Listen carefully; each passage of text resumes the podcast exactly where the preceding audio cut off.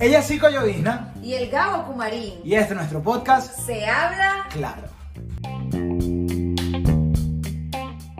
¡Feliz Día del Padre! Felicidades para todos esos padres en su día. Sí, amor, feliz Día del Padre. Menos, menos aquellos que lo metieron, peñaron una caraja y se fueron. A ustedes no, papi.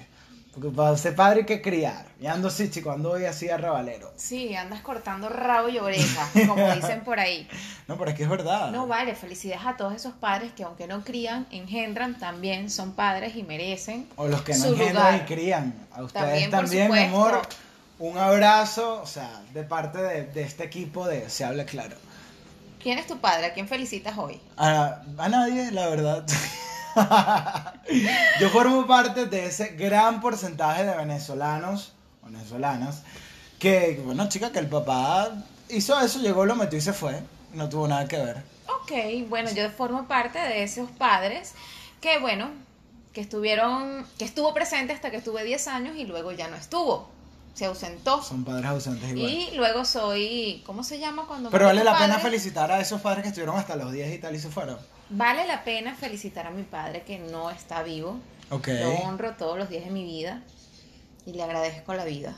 Y lo felicitabas después Por de haberse... supuesto. O sea, no a los 10 años, después de esos 10 años lo felicitaste. Bueno, fueron años muy difíciles Ok. donde su ausencia me dolió tanto que quise anularlo. Pero luego crecí, entendí muchas cosas que siendo niña pues no entendía. Hoy lo veo como un ser maravilloso que si no fuera por él pues yo no estuviera aquí re- eh, respirando y haciendo esto que hago contigo Ay. Así que hoy yo quiero honrar a todos esos padres que han sido ausentes y que no son reconocidos, porque así nos enseñó la sociedad, así de sencillo, pero siguen siendo padres. Para que exista una mujer, para que exista Claro. un hombre, tienen que estar estas dos figuras que son sumamente importantes. Por eso celebro la vida de todos los hombres. Y tú decías algo ahorita que era que, bueno, independientemente de que hayan tenido no que ver contigo, o que tan buenos o malos según nosotros fueron nuestros papás, eh, biológicamente siguen siéndolo. Obviamente. Y es una parte de nosotros que, que, que uno, bueno, tiene que reconocer, porque así haya sido criado por una familia y una mamá extraordinaria.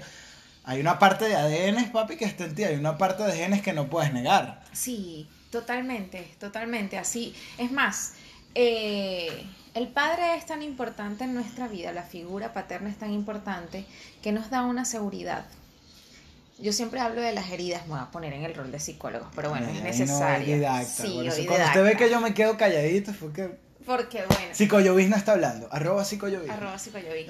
No Argeli, mi compañera de podcast. No, hay unas heridas que yo siempre menciono, que son nuestras heridas primarias. Una de esas heridas son ocasionadas por esos seres que a veces se ausentan sin querer hacerlo, sino que están eh, repitiendo algunos patrones. Quizás nos tocó vivir el abandono de nuestro padre, en este caso pues nos tocó a los dos, pero hay que reconocer a estos seres para poder seguir avanzando y reconciliarnos con nuestra historia. Así que bueno, esa herida primaria que tienes tú, que tengo yo y que puedes tener tú, que me estás escuchando y que me estás viendo, es momento de jurungarla, que es la única manera de poder avanzar y dejar de repetir patrones comportamentales. Ay, ¿y por, por qué Ya. me tocas? ¿Por qué me tocas? Ella me toca sin patrones. No, yo creo que haciendo como un repaso de, de- del Día del Padre, bueno, o sea, a nosotros que capaz lo tuvimos ausente, eh, hay muchas cosas que pueden desglosar del Día del Padre. O sea, Claro. costumbres sociales que nos afectaron en lo positivo y lo negativo. Hay algo que yo estoy súper en contra y que sigo estando en contra y sí, sí me afecta, sí me afecta. Y es cuando empiezan... Yo también soy padre, esas mamás que, que se Guau. autodenominan padre porque, bueno, criaron a... Cría, estuvieron, tuvieron un padre ausente en la crianza de sus hijos. No me gusta utilizar como que el tema de madre soltera. Exacto. Porque aquí estamos hablando de la ausencia del padre, no de si la mamá está soltera o el padre. Exacto. O sea, la relación de los padres no tiene nada que ver. El hecho de que, de que una pareja no esté, no, no, no, no, ¿cómo lo digo? O sea, no, O no sea, esté en el unión, hecho de que no estén en unión. no sean pareja, decir- no quiere Exacto. decir que tú dejas de tener responsabilidad sobre tu hijo sobre tu hija. Claro. O sea, y esto no aplica solo para papás, porque también ha- hay mamás que se desentienden de los hijos Y hay papás maravillosos. Hay papás que cumplen el rol de Sí, madre. pero ese tema de yo soy madre y padre a la vez. No, tú eres mamá. Eres arrechísima o eres Gabo, papá. Lo que pasa, disculpa que te interrumpa, lo que pasa es que, bueno, estamos en una sociedad matriarcal. Ok. Y eso hace que el rol sea, sea dado a la madre, o sea, por eso hab- hablan o socialmente se habla en, en ese sentido, porque estamos en una sociedad matriarcal donde el rol principal lo tiene la madre. A veces el padre se convierte en hijo y así vamos jugando con diferentes roles. o el hijo en padre. O el hijo en padre. Eso es un Totalmente, sí, vale. Y después, bueno, ¿cómo nos relacionamos? Sí, pero que nos hagan creer, o bueno, o que nosotros mismos no, nos hayamos metido ese patrón familiar de mamá y papá, y, y de tratar de justificar o buscar un papá o buscar una mamá porque es lo correcto, si capaz tú te sientes de pinga con tu mamá que es arrechísimo, con tu papá que, que es brutal. ¿Por qué? Yo soy madre y padre, o sea, es que no, eres mamá, increíble, Preci- sí, brutal, Superman. pero eres mamá pero eres ya. mamá. No, y queremos, a veces las mujeres queremos ser arrechas. O sea, Ah, no, no se, no se Superpoderosas. escucha, no se escucha. arrechas. Queremos ser arrechas y creemos que, bueno, que no necesitamos al hombre para sacar adelante a nuestros hijos, eh, que podemos trabajar, podemos cumplir todos los roles, pero la verdad es que no. La verdad es que el rol del hombre es sumamente importante. No, no sí solo pueden, claro que pueden. Sí pueden, pero ¿por qué decirlo? Yo soy brava. Yo creo yo que no lo que no, yo necesito"? creo que lo que no hay que, que tapar aquí, o sea, no hay que disminuir el hecho de que obviamente una mujer puede, mi mamá lo hizo. Es el tema de, de, de creer de que cierta ausencia, o en este caso del tu padre- mamá lo hizo, pero necesitó de tu padre para que tú estuvieras aquí. Necesitó. Ah, bueno, no, claro. Ah, ok, ok. necesitó de ok, tu ok, padre para que tú estuvieras aquí. O sea, Se necesitó ese champú. no, no, pero es verdad. Lo que yo creo que no podemos negar y que yo vine a asumir después a los veintipico de años, la vejez, es, es que realmente sí, sí, sí hizo falta una ausencia. Sí hizo Hizo falta falta. una ausencia. si hizo Sí, falta tu padre. Sí hizo falta, claro que sí, es algo que, que tienes que aceptar y no es como que aquí no se discute que la mamá tenga la capacidad o no de, de sacar a su hijo adelante, Exacto. sino de ocultar, de, no, no hizo falta. Efe- efectivamente sí hizo falta. ¿Por qué? Porque también socialmente el patrón cultural o familiar está establecido o sigue estando establecido de mamá y papá. El día del padre, llegó preescolar, primaria, ¿qué le vas a regalar a tu papá? ¿Cómo hacías, por ejemplo, disculpa, cómo hacías tú cuando estabas pequeño, no estaba tu papá, y entonces en la escuela, y esto me, me genera mucha, mucha rabia, estabas en la escuela y bueno, se celebra el Día de las Madres y bueno, el regalo precioso, el, el muñequito, el dibujito, la cosa, y cuando tenías que hacer solo a tu papá. Si ¿A quién soy se lo hacías? sincero, no, es que no me acuerdo. Yo no sé si fue que yo anulé esa parte en mi cabeza, capaz me dolía y no lo sabía. Pero yo no me recuerdo haciéndome en el colegio regalos para el Día del Padre. Obviamente lo tuve que haber hecho. Ok. O sea, es lo normal. O sea, del Día de la Madre, Navidad, no sé qué. Pero yo no recuerdo hacerme, ponerme a hacer como regalos desde el Día del Padre. Bueno, en todas las, yo, mis primeros, después de graduada, en esos primeros años trabajé en el área educativa. Eh, abrí un servicio de psicología en una escuela de fe y alegría en Magdaleno. Fue una experiencia maravillosa, pero en esas fechas habían detonantes en todos los niños y niñas. Era impresionante. El Día del Padre, o sea, era festivo. Y entonces en todos los salones hacían actividades, dibujos, corbaticas, pintaban. Y muchos niños se quedaban en blanco. O sea, ¿a quién le voy a hacer algo? Bueno, vamos a hacérselo a tu tío, vamos a hacérselo a tu abuelo, vamos a hacérselo a tu hermano mayor, pero eso detonaba muchas cosas. Hasta que llegó Yo un que se momento. confunde en cierto punto. Claro, ¿quién es mi papá? Exacto. no está porque ella sí tiene a su papá o porque él sí tiene a su papá. Esto genera una serie de cosas que bueno, que los chamos a esa edad no lo expresan, sino que lo expresan a través de un mal comportamiento, déficit cognitivo, eh, de bajo rendimiento académico y, y los padres pues no nos damos cuenta, pero qué importante es que tengamos Mira, yo me acuerdo. esas figuras claras. Sí, por lo menos yo eh, me acuerdo que en los días del padre, o sea, uno que otra vez que se me viene a la cabeza cuando estaba que siempre escolar, iba a un tío o mi abuelo, pero yo de esa incomodidad sí lo recuerdo. O sea, yo no estaba a gusto, capaz de que me acompañara un tío o un abuelo. Ojo, sé que lo hicieron con la mejor de las disposiciones, según yo. ¿Sabes? De bueno, vamos a acompañar a Gao para que Gao no se sienta mal, pobrecito, qué sé yo. pero yo sabía, obviamente, que no eran mis papás, y yo no me sentía a gusto con, con que me acompañaran de cierta manera. Ok. Entonces, eso fue otra cosa que yo siento que, que a mí me afectó muchísimo y que, bueno, después lo trabajé en terapia y tal, que, era, que es manejar el caso. Y se los digo a ustedes, bueno, no sé si están pasando por una situación así como papás o ustedes como chamos. Eh, el tema de la lástima, de, de manejar... O de la posición de la víctima. de la víctima, tratarse siempre de, ay, pobrecito, ¿sabes qué? Bueno, tú no tienes papá, tú estás solo, Naguará, y, o, o, ay, porque sabes que tu mamá está sola. Ya va, o sea, ya va, o sea. Primero que una mujer no, no necesita un marido al lado, porque se referían a que está sola, no lo así decían de madre o padre, lo decían de, ay, no tiene un macho al lado que la represente, qué ridícula es.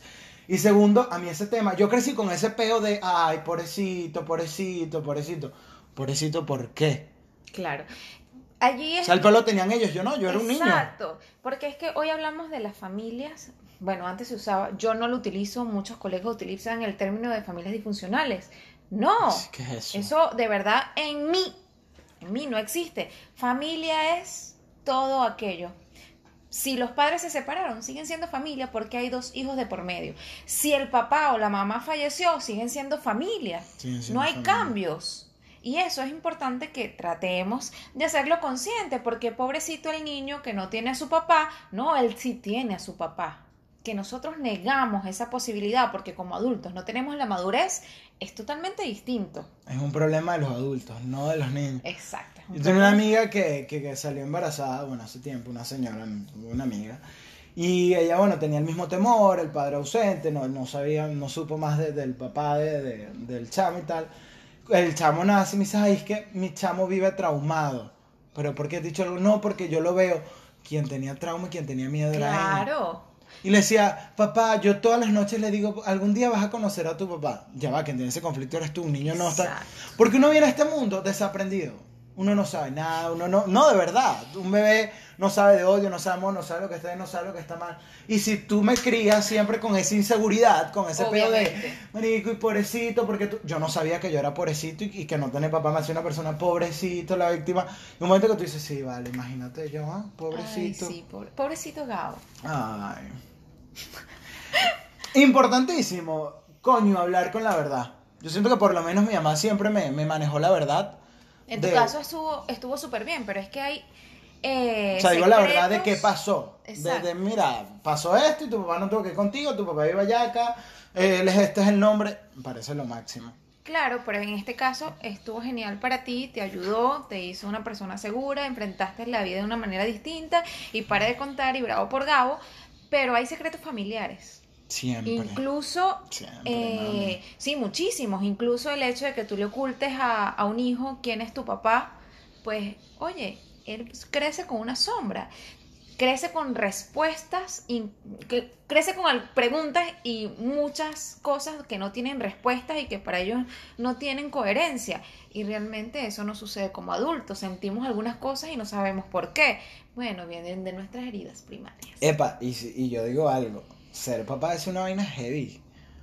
O sea... ¿Será? Claro, o sea, traer, traer a alguien a este mundo, o sea, no hay un manual, eso de que no, que fulanito es buen padre, buena madre, o sea, eso debe ser súper heavy, pero te toca asumir ciertas responsabilidades que no tienen nada que ver con la pareja. Tú puedes odiar a la mujer a la que está embarazada de tu hijo o tú, la mujer a viceversa, pero eso es su papá y eso ¿Y a ti te ha tocado ser padre en algún momento?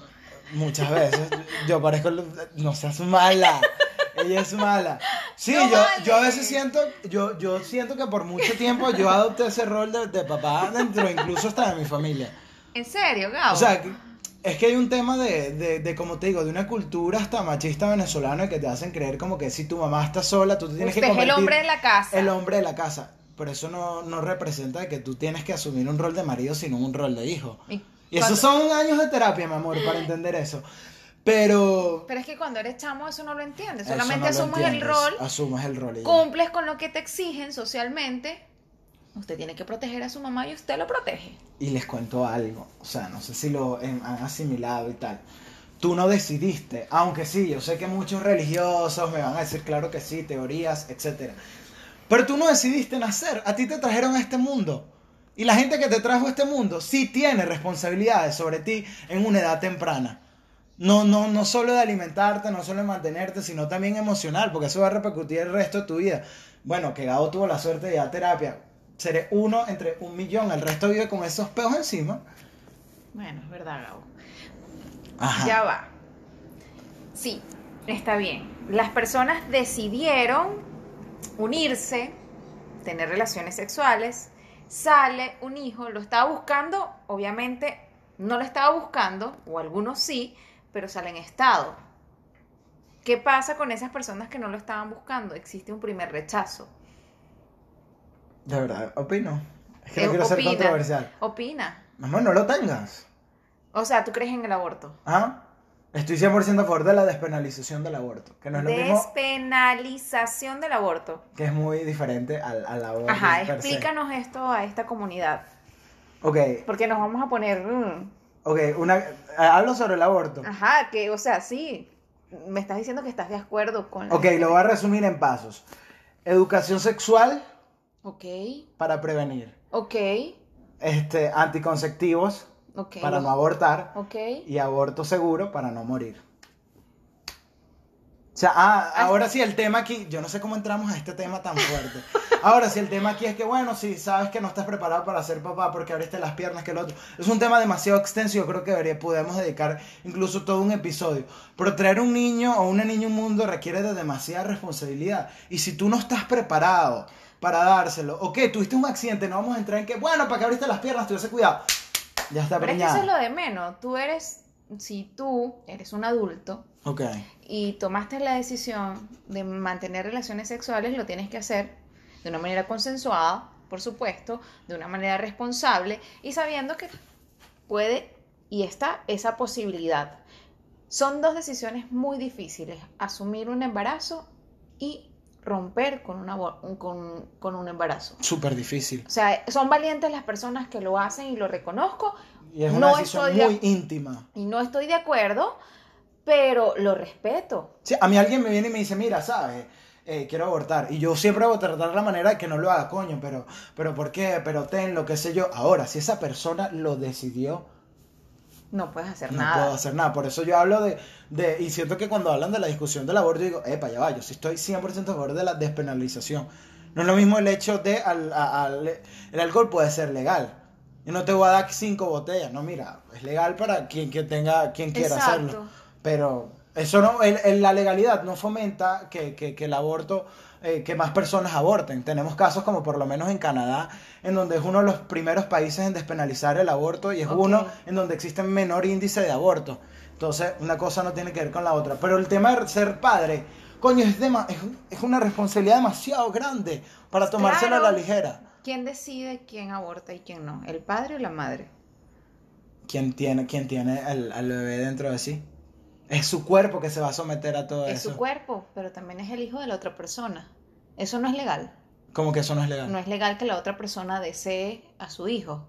Eso no está sí, sí, es legal, pero quien lo tiene, quien lo tiene en sí O es, sea, la es mujer. legal después que esté el hijo. Antes no. Como el, O sea, salió embarazada y la mujer decide romper, con- llegar a término. Del, es la mujer a quien es la mujer que decide. Y el hombre, desde muy lamentablemente no. No. le damos el reconocimiento y el rol importante que tiene el hombre en la vida de todos los seres humanos. Sí, pero es que aquí también juega un papel súper importante. Por lo menos hace poco lo discutía Edgar Ramírez, Solano, mi amor, en, en las Naciones Unidas. Saludos para Edgar Ramírez. Saludos a Edgar, chico. Eh, no solo es antes del embarazo, sino también después. Por lo menos normalmente en los países las mujeres son quienes tienen mayor tiempo eh, posparto para cuidar a su bebé. Y el padre no, en, en términos de trabajo. No, no tengo bien idea si, supongamos un ejemplo, si la mujer tiene tres semanas de permiso en el trabajo El para cuidar a su no, bebé, el hombre tiene una y media, una. ¿Por qué? Ahí ya estamos desplazando de cierta manera socialmente al hombre y aplaude a mi teoría de, sí, pero es que la mujer fue la que parió. Pero es que fíjate, tan, Es ¿cuántas- súper machista, Sí, ojo, eso es una machista. connotación machista y también feminista, porque entonces no queremos eh, a hombres que sean machistas, pero tampoco les damos la responsabilidad de que asuman lo que a ellos les corresponde. Lo que a ellos les Entonces. ¿dónde está el equilibrio y dónde está la igualdad?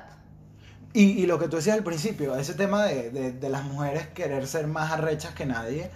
De, ¿sabes? El tipo no tuvo que ir conmigo, yo no le voy a estar pidiendo nada, yo resolveré solo. No. No, no, ya va. Tú no- primero no le estás jalando bola, no le estás pidiendo a nadie. Es lo que por derecho le corresponde. Y tú tienes que luchar, o sea, es más, ni siquiera voy a hablar de papá y mamá.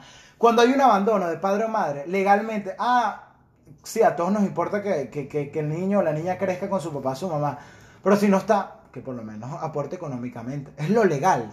No es, no es que, ay, me la estoy tirando vivo, le estoy sacando la plata. No. Bueno, es su responsabilidad como padre. ¿Por responsabilidad qué y quitársela? ¿Por qué quitársela? Es más, muchas, muchas mujeres salen en estado y ni siquiera le informan de la paternidad, sino años después. Eso ocurre muchísimo, muchísimo. Pero somos las responsables, las mujeres en ese sentido somos responsables de no dejar que ellos asuman la responsabilidad que les corresponde. Pero es que estamos codificados desde Exacto. muy pequeños. Por eso Ah. aquí se habla claro, Gabo. O sea, ¿hasta cuándo vamos a seguir con Exacto. esas estructuras? No, y hay que hablar claro de que, coño, cuando yo digo que estamos codificados desde pequeño, ¿cuáles son los juegos de niño y cuáles son los juegos de la niña?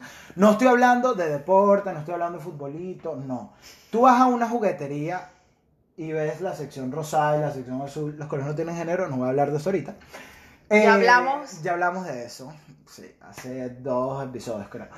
Eh, ¿Cuáles son los juegos de niños? Bueno, asociados al deporte, al extremo, a superación y superhéroe. ¿Cuáles son los de la niña? Cuidar a bebés. Ojo, repito, repito, no es que hice juego para niñas, pero es, lo, es la costumbre. Tú vas a un cumpleaños y, ay, ¿qué le vas a regalar a la niña? Hay un cochecito con un juguetico. Y el niño, otro tipo de roles dentro de la sociedad. Y vamos, y vamos creciendo codificados con eso.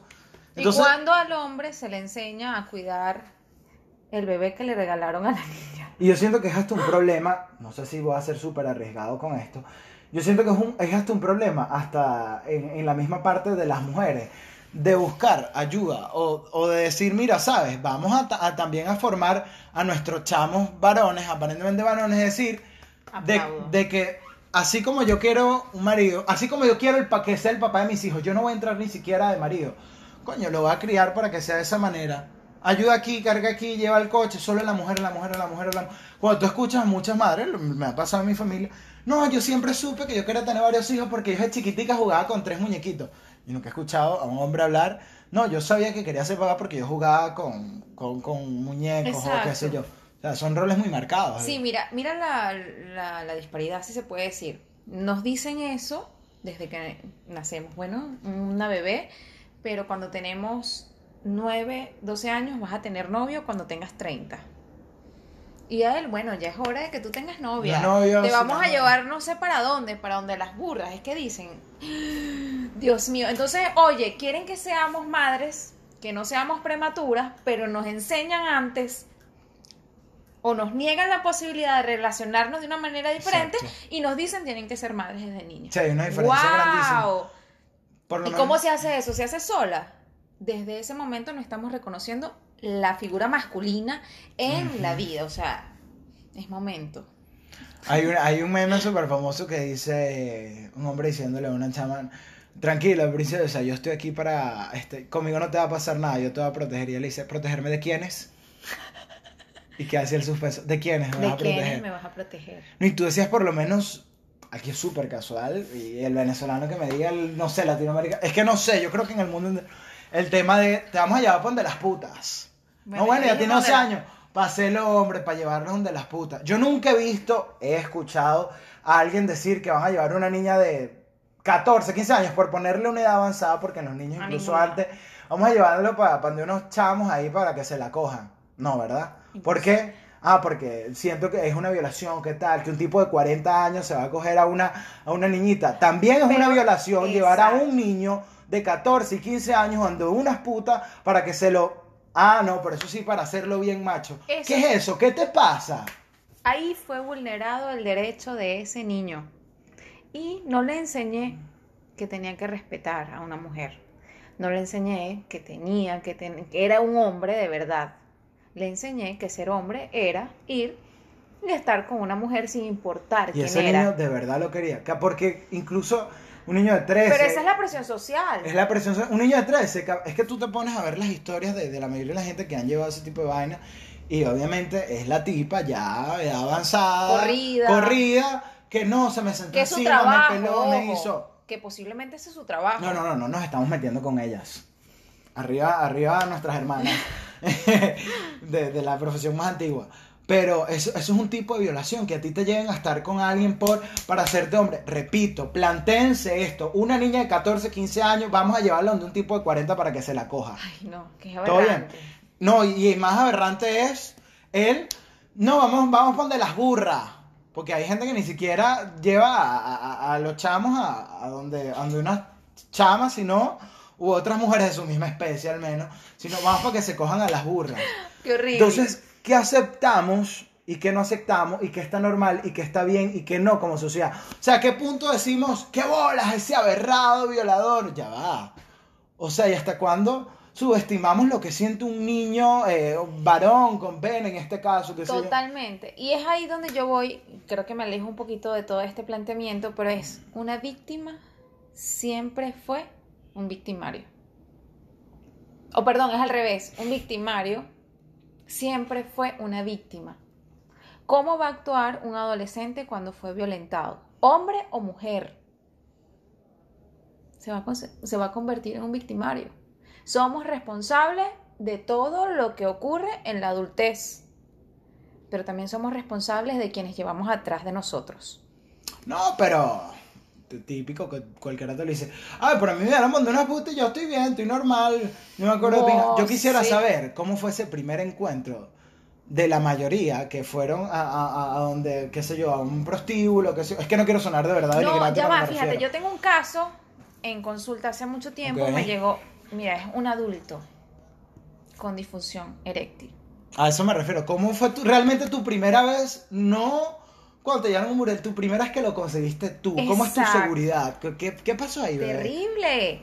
Ese, ese adolescente de 16 años que fue llevado a un burdel quedó marcado, marcado, cuarenta y pico de años, disfunción eréctil.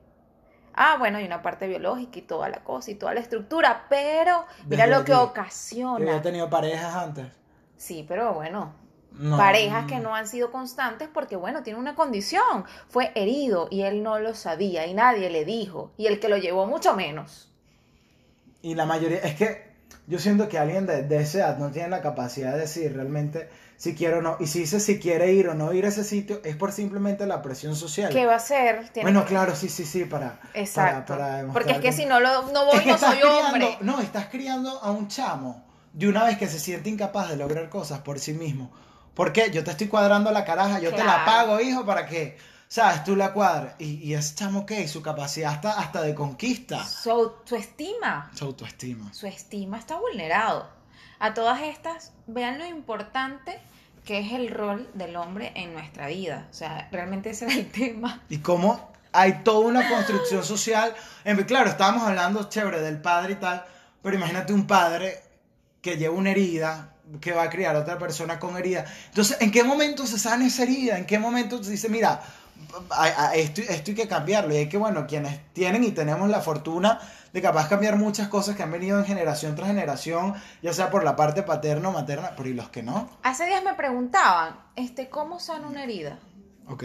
Oye, ¿ustedes se han dado un golpe? ¿Tienes una herida, un golpe? ¿Algún, en- ah, no, Gabón no tiene heridas, no se No, golpea. claro.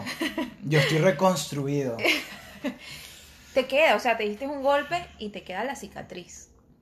O sea, esa herida siempre va a quedar con una cicatriz. Siempre la vas a poder ver. Que puedes aprender a vivir con ella, aceptarla, perdonar y perdonarte es distinto, pero esa jamás se va a borrar. Jamás se va a borrar. Y la importancia de, de respetar los tiempos, que también es una estructura social. Pero coño, hay, hay tiempos en que alguien es niña, en que es adolescente, en- y deja que cada quien vaya viviendo sus etapas y sus experiencias. Imagínate cuán más traumante es para esa persona que desde ya desde chamito no se siente identificado con el sexo opuesto. Exacto. O sea, ah, y, y otro, te- otro tema de la del mismo tema de, de que te lleven con 14, 15, 16 años a, a- a- a donde mujeres y les paguen por sexo, es el de... Ay, se me fue. ¿El de qué? Se me fue el de... No, no, no sé, se me fue. No O sea, importa. no sé qué tengo que tomar, se me fue.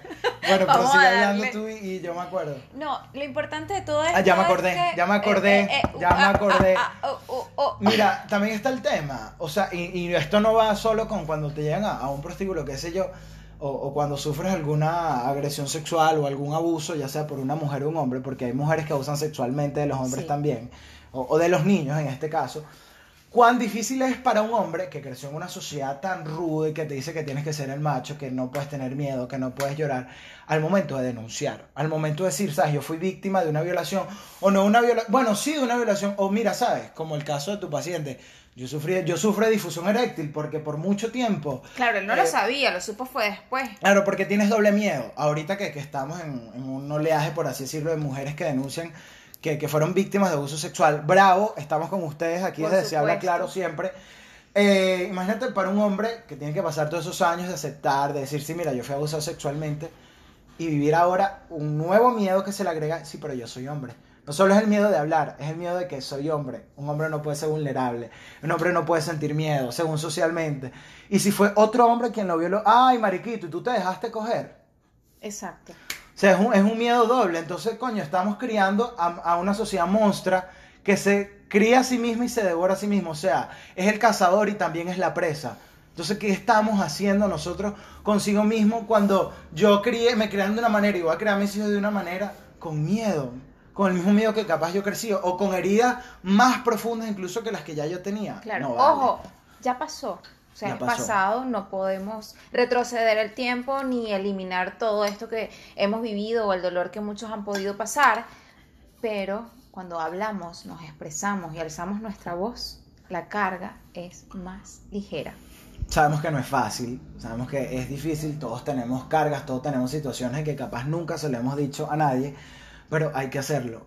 Y sincer- empezar sincerándonos con nosotros mismos, quitarnos ese estigma. Y ahorita sí hablo directamente a, a los hombres de que, mira, pasó algo, capaz no fue una violación, porque para que haya una violación no tiene que ser a la fuerza, simplemente no te sentiste como era algo que no querías hacer, y lo hiciste o por presión social o X, no te sentías a gusto y no lo querías hacer, lo hiciste por un tercero. Y de asumirlo, cuando tú dices, mira, yo viví esto y no lo asumí, ya es un paso gigante. Y a medida que nosotros mismos como hombres nos vayamos liberando, van a venir más y más y más y más. Y qué es lo que está pasando con las mujeres.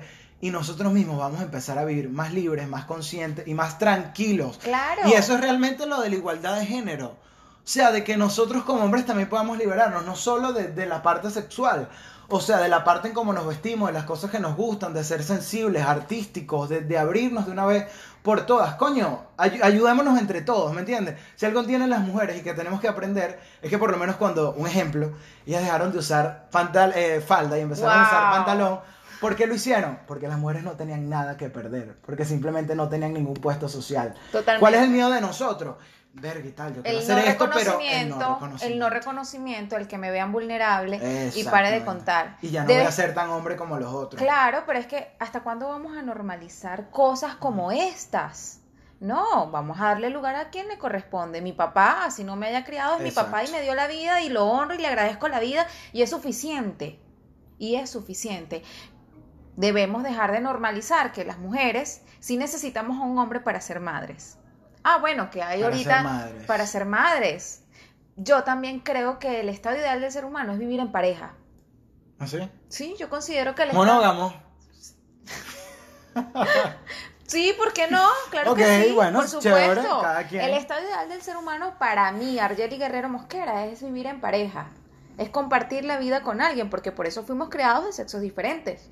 Ah, bueno, está la diversidad. Ya te- iba a quemar. como ¿Qué que pues, pasa? ¿Qué pasa? No, es, eh, es, mi, es mi consideración. Y en base a esto, oye, vamos a darle lugar y los roles que corresponden en, en- en la sociedad. Porque viene una generación que está haciendo exigencias. Y esas exigencias las asumen en base a todo lo que nosotros estamos mostrando.